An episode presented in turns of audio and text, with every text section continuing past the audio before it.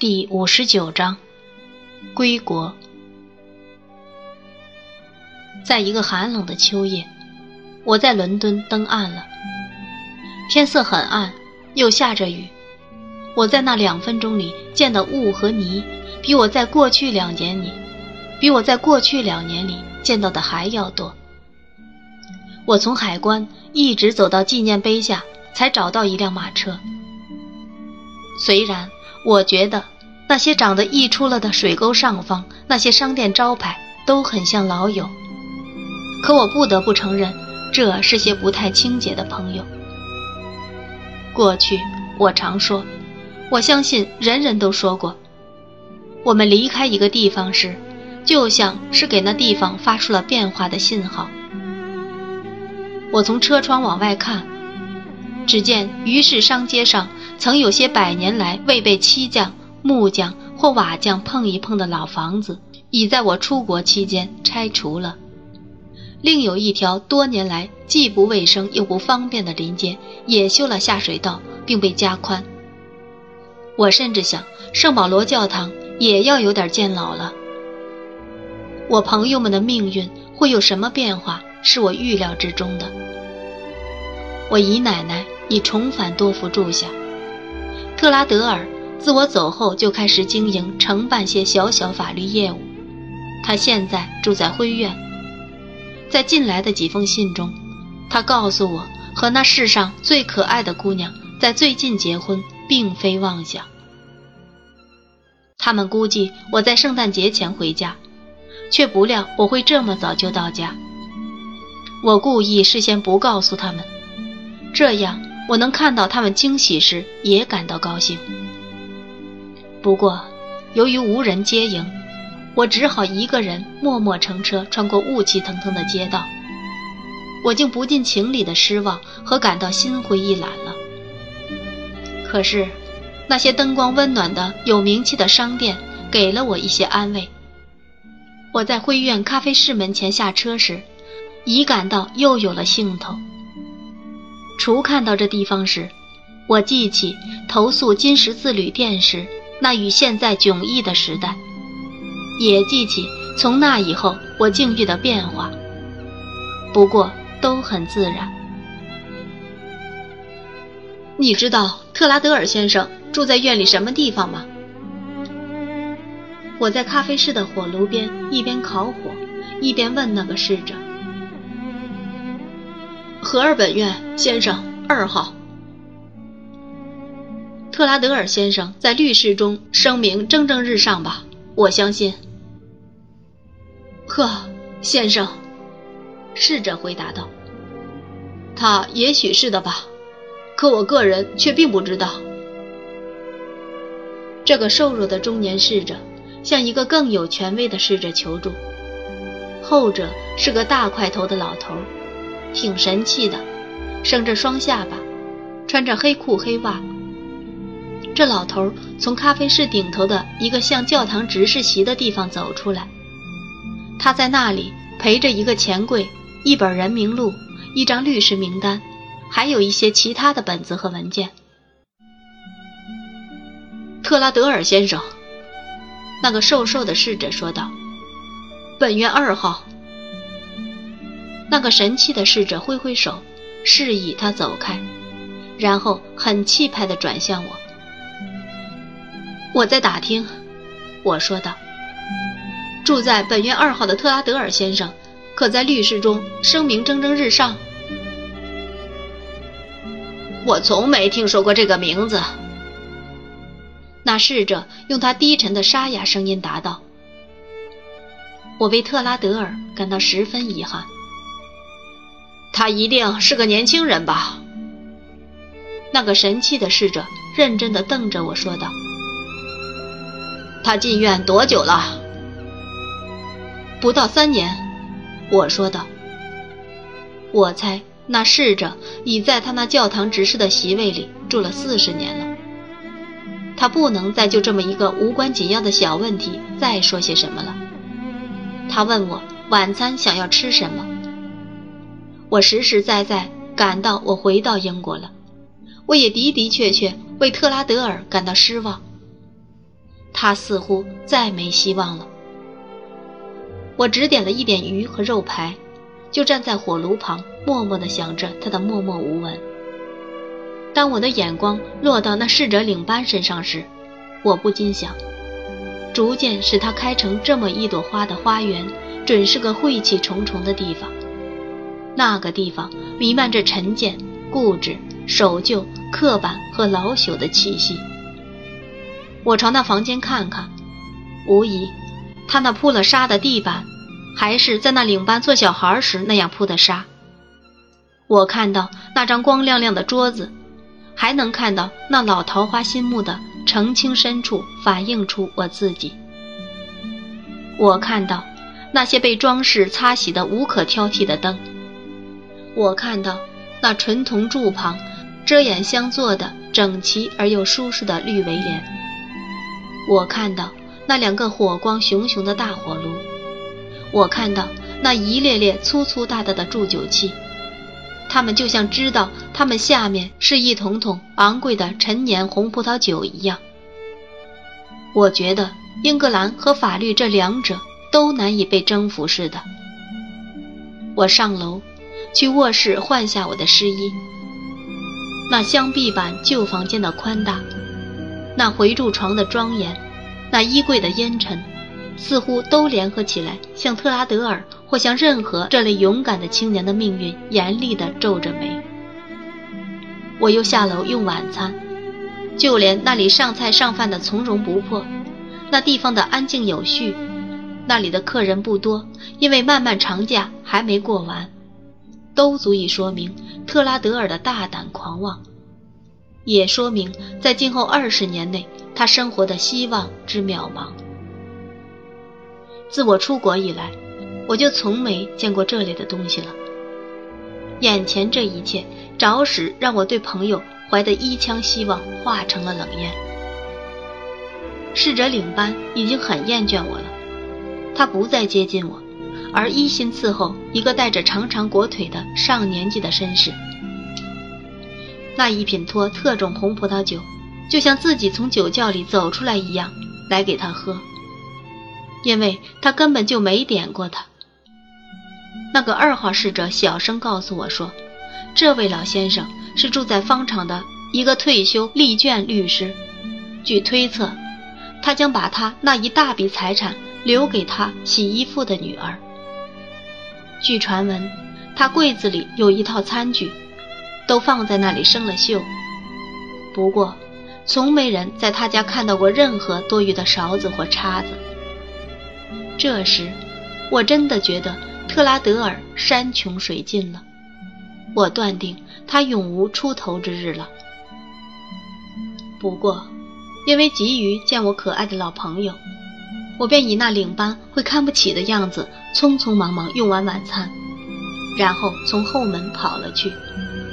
很快，我就到了院里的二号。我从门柱上的号牌得知，特拉德尔住在顶楼的一排房子里。我上了楼梯。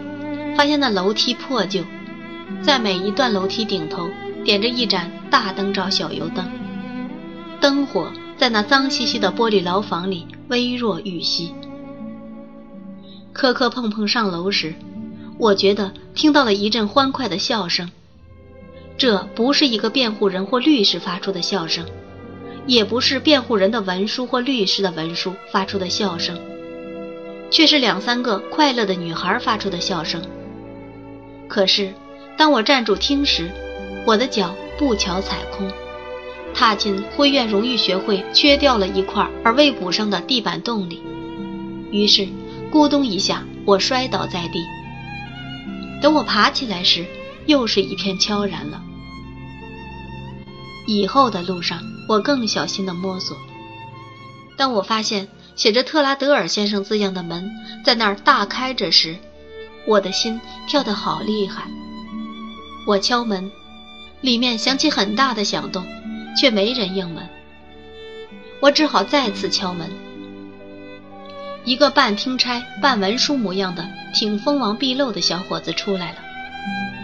他气喘吁吁的，却瞪着我，好像是要我用法律来证明我的身份那样。特拉德尔先生在里面吗？我说道。是的，先生，可他正忙着呢。我要见他。把我打量了一会儿后，那锋芒毕露的小伙子决定放我进去，便把门开得更大一些，请我先进一个过厅，再走进一间小小的休息室。在那休息室里，我见到桌旁坐着头伏在文件上的我的老朋友，他也气喘吁吁的。好上帝呀！特拉德尔抬起头后叫道：“原来是科波菲尔！”于是他一下扑进我怀里，我便把他紧紧抱住。一切都好吧，我亲爱的特拉德尔？一切都好，我亲爱的、亲爱的科波菲尔，只有好消息呢！我们两个都高兴的哭了起来。我亲爱的朋友，特拉德尔激动的乱抓头发的说道：“他实在不该抓头发的，因为那已经够乱了。”我最亲爱的科波菲尔，我久不相见的最受欢迎的朋友，见了你我多高兴啊！我晒得多黑，我多么高兴！我发誓，我还从没这么快活过呢。我亲爱的科波菲尔，从没有过。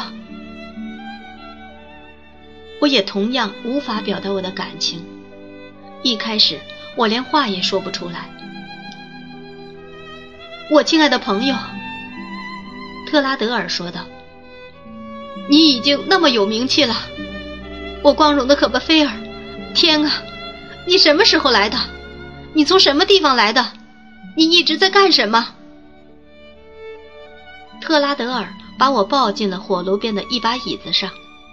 然后仍不容我能回答他一字半句，就不停地用一只手拨火，一边用另一只手扯我的围巾。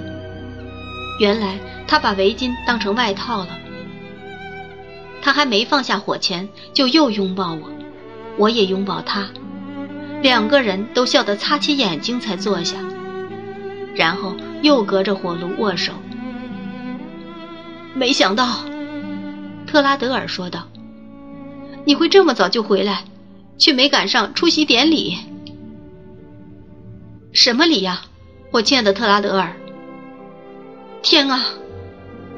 特拉德尔还和过去一样，把眼睛瞪得大大的，那样叫道：“你没收到我上一封信吗？如果是说到什么典礼的话，我当然没收到。嘿，我亲爱的科波菲尔。”特拉德尔用双手拉直他的头发，然后又把手放到我膝盖上，说道：“我结婚了，结婚了！”我愉快的叫道：“啊，是的。”特拉德尔说道：“是由哈雷斯牧师主的礼，和苏菲结婚，就在德文郡。嘿，我亲爱的朋友，他就在窗帘后面呢，看呀。”那个世上最可爱的姑娘，立刻就从她躲着的地方笑红着脸儿走了出来。我见了大吃一惊。我相信，这世界上再没有比她更愉快、更和善、更诚恳、更高兴、更靓丽的新娘了。我像老朋友一样亲她，诚心诚意地祝他们快乐。天啊！特拉德尔说道。这团聚多让人欢天喜地！你变得很黑了，我亲爱的科波菲尔。天哪，我真有多高兴啊！我也一样，我说道。我相信我也一样。红着脸在笑的苏菲说道。我们大家要多快乐就多快乐。特拉德尔说道。连那些女孩也好快乐，天哪！我得承认，我把她们给忘了。忘了，我说道。那些女孩们，特拉德尔说道。苏菲的姐妹，她们和我们住在一起。她们来看看伦敦的世面。事实是，当在楼梯上摔倒的是你吗，科波菲尔？是呀，我笑着说。那么得，你在楼梯上摔倒时，特拉德尔说道：“我正和那些女孩们在玩实际上，我们在玩抢椅子的游戏。可这在西敏寺厅就不行了。再加上，万一顾客看到他们这样，也会觉得不体面，所以他们跑开了。无疑，他们现在正听着呢。”特拉德尔看着另一间屋的门说道。对不起，我又笑了起来。有我竟引起这么一场惊慌。我敢肯定，特拉德尔很开心地接着说道：“如果你看到他们在你敲门后跑走，又跑回来捡从他们头发上跌下的梳子，再很疯疯癫癫的样子跑开，你就不会这么说了。我的爱人，你可以把那些女孩带来吗？”苏菲轻快地跑开了。接着传来她在隔壁房间引起的一阵哄笑，真像音乐，是不是，我亲爱的科波菲尔？特拉德尔说道。听起来真悦耳，的确给这些上年纪的房间添了些生气。这对一个一直不幸孤零零生活着的单身汉来说，实在太美妙了。你知道的，这太迷人了。可怜的女孩。他们因为苏菲出嫁，已遭受了很大损失。我向你担保，科波菲尔，苏菲是，而且一向就是最可爱的女孩。看到他们这么快活，我就说不出的满足了。和女孩们打交道非常叫人快乐，科波菲尔。虽然这么做不太合体统，但的确叫人快乐。他有些口吃。我知道。这是因为好心肠的他怕我听了他说的而不快。我十分恳切地表示我同意他说的，我的态度显然使他大大放心并欢天喜地。可是，特拉德尔说道：“我们的家庭布置嘛，说实话很不像样，我亲爱的科波菲尔。就连苏菲在这里住也是不合规矩的。可是。”我们没有别的地方可以住啊！我们已经上了一艘小艇驶向大海了，可我们做好了苦熬下去的准备。苏菲是个了不起的实干家呢，那些女孩做的安排会叫你吃惊。我相信，我可一点也不知道他们是怎么安排的。许多女孩和你们住在一起，我问道。最大的就是那个美人。住在这里，特拉德尔压低了声音，很神秘地说道：“叫卡洛琳，萨拉也在这儿。这是我对你说过的那个脊梁有毛病的，你知道，大有好转了。还有由苏菲教育的那两个最小的也和我们住在一起，路伊莎也在这里。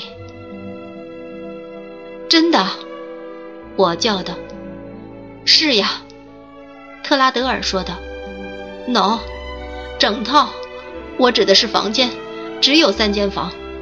可是苏菲用最奇妙的方法安顿下那些女孩，她们睡得要多舒服就有多舒服。三个在那个房间。”特拉德尔边说边指着，两个在那里。我不禁向四下打量，想找出留给特拉德尔先生和他太太的空间。特拉德尔明白了我的意思。特拉德尔说道：“就像我刚才说的那样，我们做好了苦熬下去的准备。上个星期，我们就在这儿的地板上铺了一张临时的床。不过，楼顶上有一个小房间，一个很可爱的小房间。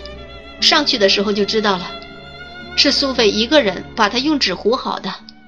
她想给我个惊喜。”那目前就是我们的卧室了，那这是个美妙无比的吉普赛人的小屋，从那里看到的风景还不少呢。你终于幸福的结婚了，我亲爱的特拉德尔，我说道，我多高兴啊！谢谢你，我亲爱的科波菲尔。我们再次握手。特拉德尔说道：“是啊，我真是要多幸福就有多幸福了。你的老朋友在那儿了，你看。”克拉德尔得意地向那个花盆和花盆架点点头道：“那张云石面的桌子也在那儿了，其他一切家具都是朴素而实用的，你看得出。至于金银器具，天哪，我们连个茶匙都没有呢。”一切都要用工作来换的，我愉快地说。的确如此，特拉德尔答道。一切都要用工作来换取。我们当然有茶匙这一类的东西，因为我们要搅和我们的茶呀。不过，都是不列颠金制的罢了。等有银的时候，就会觉得更光彩照人了。我说道。你说的真对，特拉德尔说道。你知道，我亲爱的科波菲尔，他又压低了声音。当我发表了某被告基普斯控告某威格切尔案的论点后，这对我的业务大有好处。我就去德文郡，私下和哈雷斯牧师做了一番很严肃的谈判。我不厌其烦地说：“苏菲，我向你担保，科伯菲尔。”她是最可爱的女孩，我相信她是的。我说道：“当然，他是的。”特拉德尔说道。“可是，我怕我说离了题。我提起了哈雷斯牧师吗？”你说你不厌其烦地说：“不错。”我不厌其烦地说：“苏菲和我已订婚很久了。苏菲得到她父母的许可。”愿意在我目前不列颠金的基础上，特拉德尔和从前一样坦诚地微笑着说道：“嫁给我，这很好。”于是，我向哈雷斯牧师，他是最出色的教牧人员，科波菲尔，应该做主教，至少也该生活的富足而不遭贫困。我向他提出，如果我有了转机，每年可以收入二百五十镑。如果我明年有这个把握，或能比这更多。如果我有能力安置一下这样一个小地方，那么在那种情形下，苏菲和我就应该结婚了。我大胆地说，我们已经忍了很多很多年。苏菲在家当然很有用，可是不应因为她深情的父母而不能开始自己独立生活，你明白吧？当然不应该。我说道：“你这么想，真让我高兴，科波菲尔。”特拉德尔接着说道：“因为，我一点也不怪哈雷斯牧师。我相信，父母、兄弟或这类手足，有时在这种问题上是自私的。是呀，我还声明，我最热诚的愿望就是为那个家庭效劳。如果我发达了，如果他有什么不测。”我指的是哈雷斯牧师。我懂的，我说道。或是克鲁勒太太有什么不测，我十分愿意照料那些女孩。他用非常令人赞许的态度回答了我，并允诺去负责取得克鲁勒太太对这事儿的同意。这使我好不高兴。他们和他争论得很厉害，于是由他的腿升至他的胸。再伸至他的头，什么东西生呀？我问道。他的痛苦。特拉德尔一脸严肃地答道：“他全部的真情，像我以前讲过的那样，她是个很卓越不凡的女士。可惜她的双腿失去了作用。无论发生了什么令她苦恼的事，总会停留在她的两条腿里。”可是这一次却升到他的胸膛，再升到他的头部了。简而言之，以最可怕的方式扩展到他的全身。不过，他们用不减的热情殷勤地来照顾他，直到他平安度过。到昨天为止，我们就结婚整整六个星期了。当我看到那一家人痛哭的晕了，而朝四面八方倒下时，你想不出，我觉得自己多罪大恶极。克鲁勒太太在我们离开之前不肯见我，也不肯饶恕我，因为我夺去了她的孩子。可他是个好人，后来就原谅我了。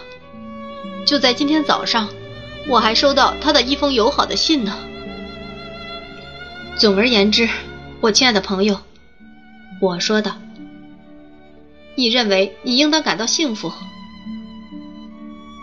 哦，这是你的偏心。”特拉德尔大笑起来。不过，我的确是处于让人嫉妒的状态中。我努力工作，孜孜不倦攻读法律。每天早晨，我五点就起床，一点也不以此为苦。白天，我把那些女孩藏起来，晚上我就和她们开心的玩。相信我说的，我的确很难过，因为他们星期二就要回家去了，而那第二天就要开始过圣麦克节了。女孩们来了。特拉德尔不再密谈，而是提高声音说道：“科波菲尔先生，克鲁勒小姐，萨拉小姐，路易莎小姐，玛格丽特和露西。”他们真是一束完美姣好的玫瑰，他们一个个那么健康，那么富于朝气，他们都很好看。卡洛琳小姐是漂亮的，不过苏菲的愉快容颜中还有一种更宜室宜家的温暖气质，那比漂亮更好。这也使我相信，我朋友是选对了。我们都在火炉边坐下。那个锋芒毕露的小伙子把文件从桌上收拾开，我这才知道，刚才是他上气不接下气的把文件摆到桌上，再取来茶具，然后他砰的一声把门关上，回家去过夜了。主妇特拉德尔太太的眼里闪着愉快宁静的光，她预备好茶后，就在火炉边一个角落里静静坐下，烤起了面包。他在烤面包时告诉我，说他见过爱丽丝了。汤姆带他去肯特郡做蜜月旅行时，他又在那里见到了我姨奶奶。我姨奶奶和爱丽丝都很好，他们一起谈话时没谈别的，只谈到我。